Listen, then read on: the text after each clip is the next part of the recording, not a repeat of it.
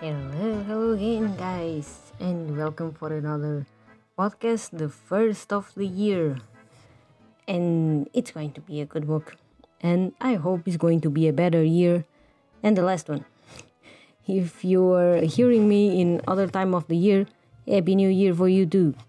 So, um, I'm starting a challenge. It's like a personal challenge of mine, but I invited um, my little community of followers in Instagram to follow me if they want uh, to read uh, Russian classics and Russian literature, uh, also non-fiction, um, and also about um, Russian history or uh, fictional inspired uh, by the Russian history, as the, they are like uh, romances like Tatiana and Alexander from Paulina Simons. I think she has a trilogy. More on the romantic side. It's not really my thing, but um, if you like and um, if it's your thing, it's also um, on this challenge. Um, and yeah, there was a curiosity of mine. Um, I'm planning to read uh, this one that I've read, Fathers and Sons, uh, from Turgenev um, the next one is going to be Crime and Punishment, then Life and Fate. Um, I am planning to read also the Gulag Archipelago and um, the Romanovs. Uh, there is uh, from Sebastian uh, Montefiore, this non-fiction one with a mint cover that is really pretty. And uh, yeah those are the at least those ones um, are going to be the um, for me my tbr so to say. Um, but yeah there there's going to be some um, that i have on my kindle and that i'm planning to read but they are not going to be the obligatory ones because uh, i don't know if i can read them all um, and yes uh, there's also one that um, that is uh, fiction inspired it's like the backstory of the um, the Doctor Zhivago, uh, what happened behind um, behind the scenes, so to say. And there's also a really interesting novel, and uh, I'm going to uh, share it on Instagram too. So um, if you are interested in this challenge, if you want to um, go through this uh, journey with me, if you like to know what I'm going to read next. Um, and if you want to uh, join in and uh, uh, spread the, the hashtag Siberianary on Instagram. Um, I'm more on Instagram, I'm not on uh, other social networks. Maybe on LinkedIn, I'm going to start on, uh, but or else I'm not. I'm not going to, because it's going to be too much for me, and I like to read a lot. So um, so spread out the, the hashtag Siberianary if you wanna join in. So when going to the fathers and sons from Turgenev. So uh, this was um, recommended by three persons, uh, two on Instagram and another one. So the the Instagrammers um, they were Brazilians. Um, one is Christian Assunção and then the other one is uh, Ra Toledo and I'm going to mention then uh, on the on description also uh, the Christian he was hosting a, a live and uh, together reading of fathers and sons for a couple months ago and it was very interesting and then they made like lives um, and they um, uh, spread out the the whole uh, reading together and all that. Um, usually I don't uh, do the, those reading together groups because it's uh, a thing that I'm not really um, into and it's um, it's not really possible for me to do because sometimes I can read a lot sometimes I can't read much um, and yeah so if I establish a goal and then I have to fulfill that goal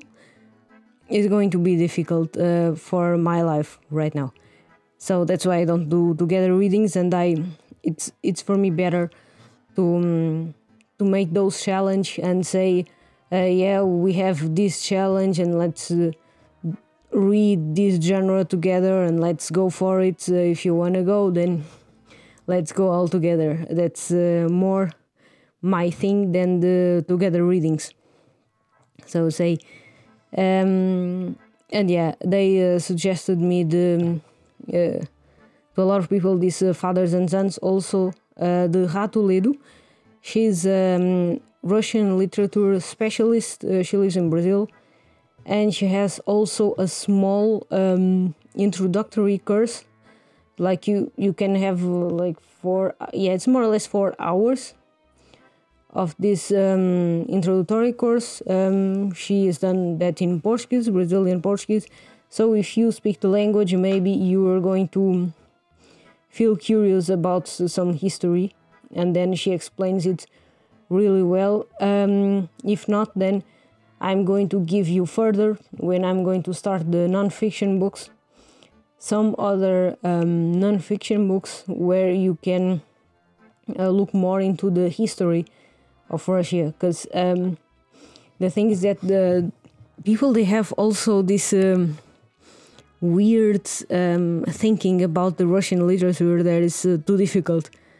Uh, I don't find it difficult for sure. They are dense some they are dense like the Dr. Zhivago and Karenina, the, the ones that I've read before, they are a little dense and I took like more than a month to read each one of them because um, they are a little um, dense to read. It's not an easy read, but um, they are amazing. They are worth the while and they are thrilling. They are just not a light read like this one. For example, these fathers and sons uh, is really light to read. Um, like I felt at, at, the beginning, that the best uh, introductory book for for the Russian literature, it could be the Death of Ivan Ilyich from Tolstoy. But then um, I think this one could be a a better fit to be a first uh, classic Russian literature because um, it's more relatable, so to say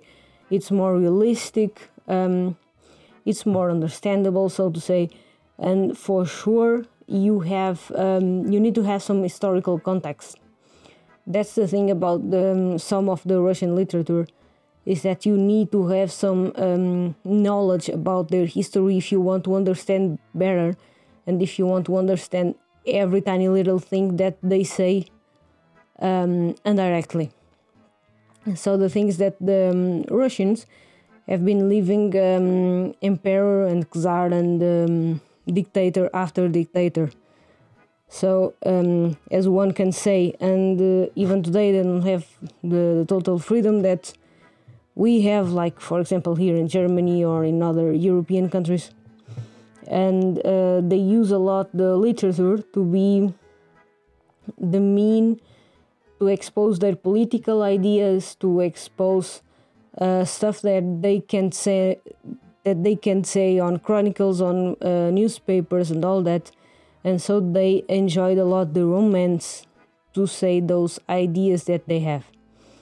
Um, and here on the fathers and sons, it's uh, really, really political.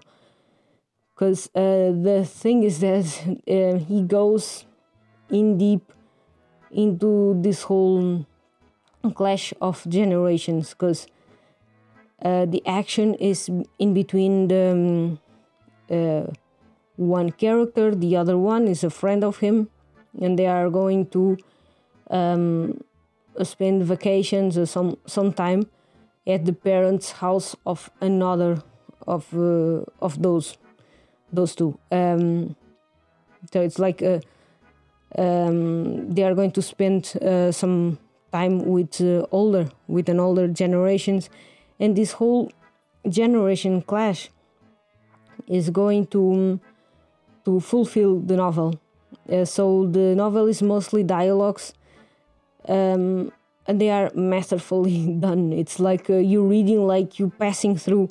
I was like uh, clicking on the kindle it's like really you you fly through. It's uh, it's not a dense read at all. It's like um, a lot of um, realistic readings, so to say.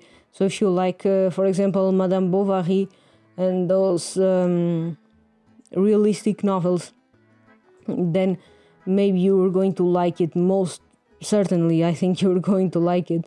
And um, historically, also, this was the first uh, Russian novel uh, that gained the approval, so to say, um, from these Western writers like the like uh, Gustave Flaubert and um, uh, Henry James, and um, and those uh, those writers, they they came across with this novel. They thought, okay, that's if that's what Russian literature is about, then it's going in a nice way.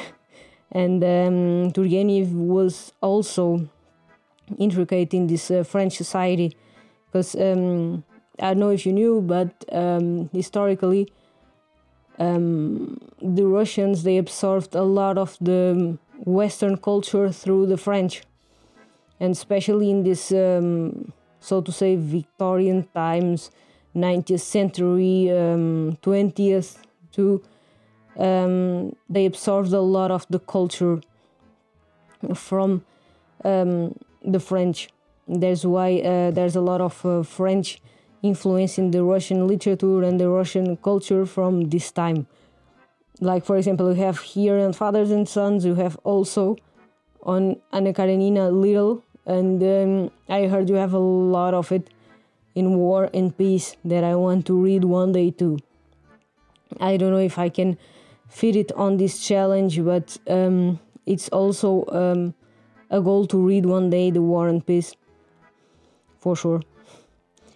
And yeah, uh, this uh, this book was published in Moscow, like contrary to a lot of uh, Russian books, the most famous ones. This one is published in Moscow in 1862. Um, and was like one of the most acclaimed novels in the 19th century, and it was already the fifth romance from Turgenev. Um, and yeah, he was um, published in Moscow, contrary to um, every other Russian literature that we know, because some, uh, like Dr. Zhivago, that I've told you before, it was published first in Italy, then in Russia, even though it was in Russian written. Um, and this one was openly published in Moscow. Um, and why? why can it be for historical reasons? Um, it was allowed to publish, um, and because it was uh, also he also talked a lot about this um, political uh, political dramas that they had at the time, the whole um, generation clash, and that would be a good idea to be published. Um, because it will uh, serve one side or another but um, as we see it doesn't it doesn't go um, it doesn't go to one side or other it goes in the middle because uh, the author is not so to say is not going to favor one side or another he's going to be a narrator um, not much of a present narrator because there's a lot of dialogue um, but it's going to be a, a neutral narrator. He's not going to uh, go through one side or go to another. Um, one thing that I uh, liked a lot it was the hum- uh, humor, this uh, sarcasm, this um, society uh, behavior of time and place, um, and also.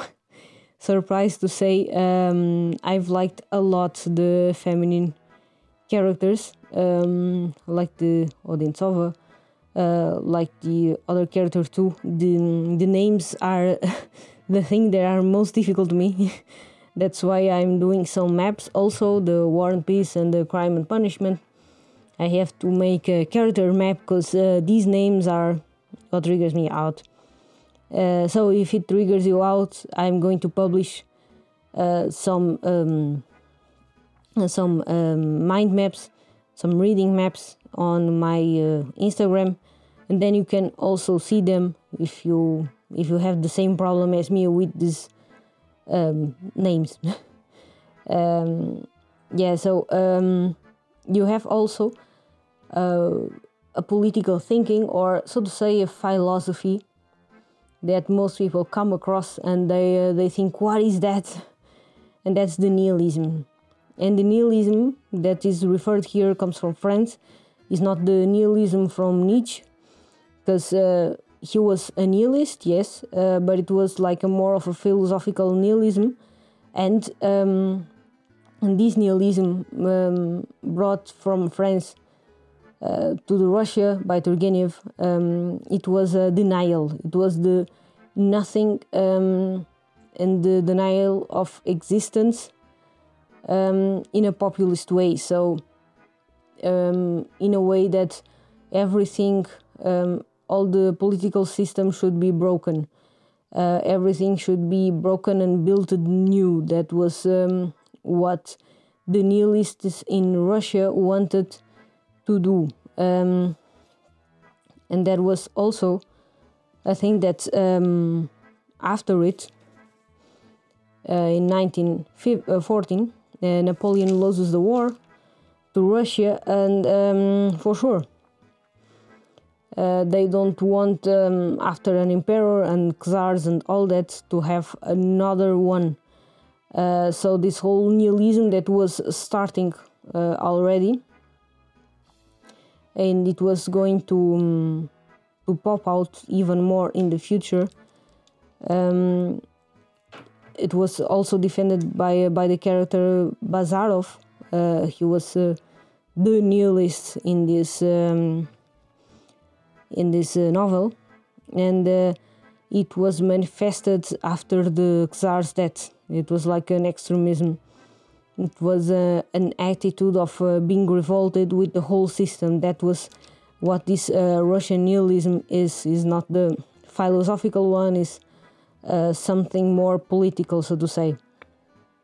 So they brought a lot of the political uh, themes to the novels because there was nothing else to do. Uh, they couldn't go to the newspapers and do it. so the the only one, the only way to do it, will be through a novel to expose those ideas. And uh, this novel was also criticized some uh, years after because some people blamed the novel for it, but it was not, um, as he said, it was not the blame, um, the mirror, so to say, uh, blame the face, because the mirror is going to reflect the face and that was what this book has done. He reflected the face uh, from the Russian society, and um, he couldn't reflect nothing else besides the Russian society, and that was one of the things that um, um, the teacher in the course uh, that she um, mentioned. Um, it was uh, an amazing thing to do uh, before reading those these novels and explaining to you what um, was it more about um, it is to have some knowledge about the, the history because then you'll get it then you're going to get it even more because if you if you don't have this knowledge i've read also anna karenina and dr zhivago with uh, zero knowledge about the this um, russian um, literature details and uh, about those culture and about um, all that surrounded uh, the, the origin of the Russian literature. And even though I loved them and I became fine, even though. But if you if you want to give yourself the uh, the treasure of if you want to go a little more, uh, you're going to love it even more to to know what is behind those novels and um, why have they done it. Um, and why uh, those novels are so political because that's that were uh, the only way to expose those political ideas and so and as I, I've told you it's a generation clash um, and uh, it uh, starts like in the middle of them. You have the generation from the 1860s that um, is the nihilist as the, the Bazarov um, he wants uh, the freedom. He wants the, the break the, the whole rules of the society. He wants to um, be free, like uh, people in Europe were free. And uh, you had the older people. There was their their parents, the, the parents of his friend, um, in the 40s, um, and they think that Russia doesn't need freedom. They need uh, strength. They they need um, a czar or an emperor that leads them um, with an iron fist. They, because people needed that. The thing is that people needed that at the moment because they had no education. They were not educated. Um, if you see through the history, people were not educated. They uh, they had a lot of uh, slave systems. They had a lot of um, internal problems and all that. They had also a slave system in between themselves. It was not like um, we in Brazil and um, in the USA and all that that we um, unfortunately have enslaved another race. They were that for them it was um, internal. There was um, uh, the difference between the whole slave system in between um, the Russians and uh, the Europeans one, and uh, the whole um, this whole system it needed to be break broken. It needed to be um, put its arrest and needed to have a revolution. That was why those uh, nihilists they were so um, strong, and this whole uh, December movement was so strong. Um, because they needed that and um, there was the half of the population that wanted those freedom because they were lucky enough to be educated and uh, to go to Europe and all that. And uh, there was the other part that defended oh no we need um, a strength um, an iron fist czar so to say. And um, no of the uh, none of them is right this uh, what a the beauty of the novel because um, both of the generations they have flaws. They have deep deep flaws um, even though um, but in a way they are right. Um, people uh, need freedom but the thing is that freedom comes with a cost. That's what they forgot to say and what they forgot to mention is that freedom comes with a cost so you need to be educated before freedom. And that's uh, what they fail i think what those uh, generations fail to see and fail to acknowledge um, i've also seen yeah because i needed to say i also seen um, a lot uh, two um, feminine characters that were really nice um, and I, I really liked it because uh, the feminine characters that I've met in the other books that I've read. I've only read three Anna Karenina, the Dr. Zhivago, and the Death of Il- Ivan Ilyich. And they were uh, okay, they were women, they were real, but they were kind of, I don't know, they, they were not realistic. I didn't think that they were, um, they were a little blank sometimes. Like, uh, I think the um, the character, the, the wife of Dr. Zhivago, she was uh, a great character, but um, I think it was even though not the the come to life character that you love and that you can see in front of you. You see um, a paper figure sometimes and not a real 3D person, so to say, or you see a Disney princess like on Anna Karenina, sometimes it seemed like she was a, a Disney princess, and it was a little uh, weird and annoying. Um, and so I'm not going to talk about Anna Karenina in this episode. I'm going to try not to. And um, it was um, the, it was on um, it was in France that this whole uh, feminism and this whole uh, ideas of freedom, um, women freedom, and all that they started to bubble out and I think he, uh, Turgenev, Flaubert, and um, all those um, writers, they saw women in another way, in a more realistic kind of way, and um, and I think that's why these characters have a lot more depth, uh, have a lot more three dimensionality. they don't look like Disney princess at all. I I left. I was laughing about it um, most of the time because they were really. One of them is really strong and independent, and uh, for that time, it's one in a million, so to say.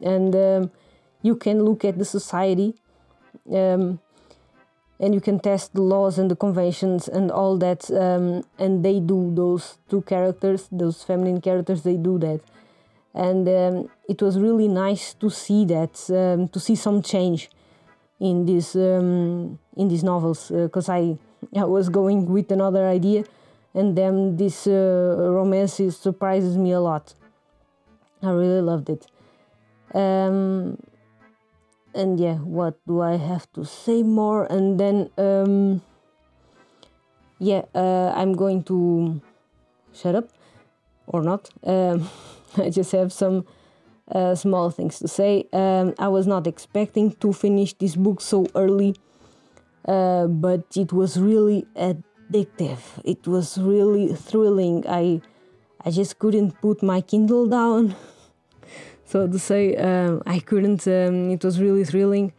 I thought I could have an opinion like on the 10th January or something, but now it got uh, really fast and really quick. Um, it was a thrilling adventure to read uh, this um, this book from Turgenev. Um, and then I'm going to tell to you about the the last person that uh, recommended me this book. Um, he's a colleague of mine um, that I work with him. Uh, today, not so much, but before I worked a lot more with him.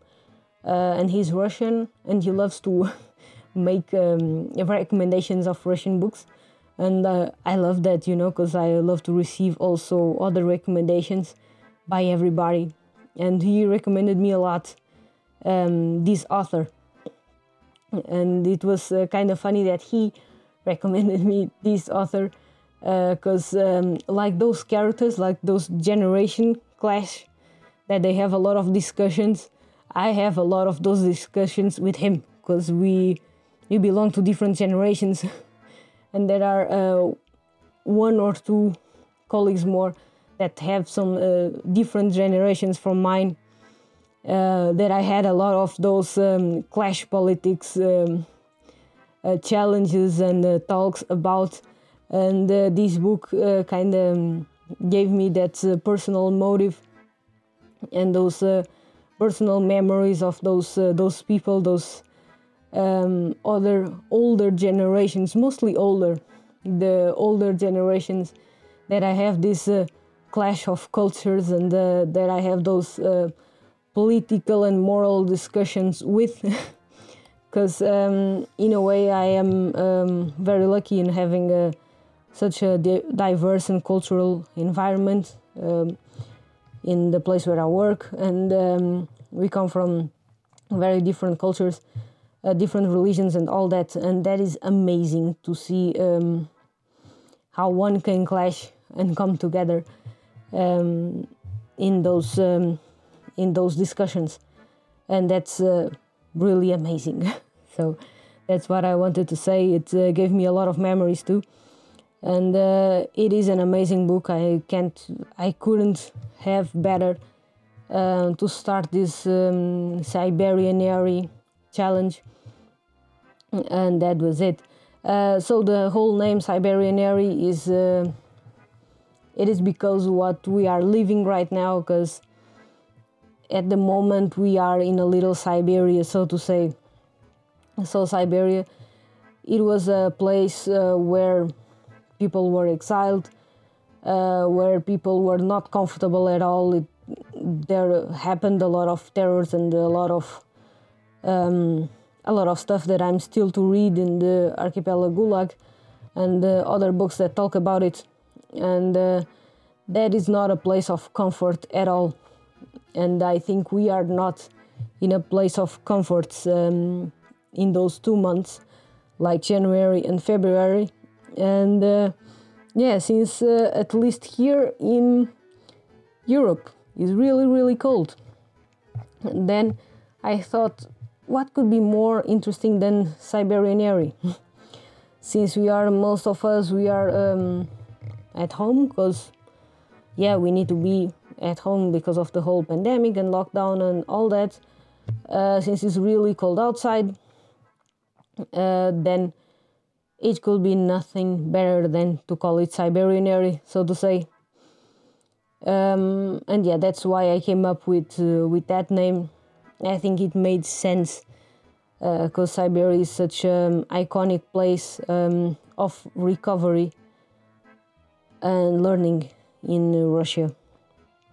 And I hope we learn a lot in the, this beginning of the year to be more empathetic with everybody. And uh, and yeah to be a little better as a society.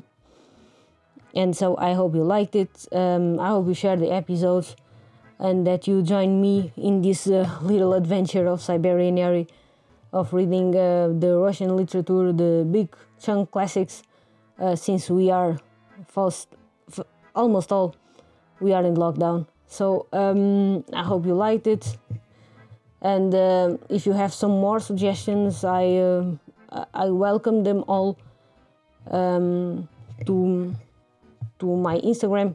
And then you can share there and uh, you can talk a little more with me. And yeah thank you. Bye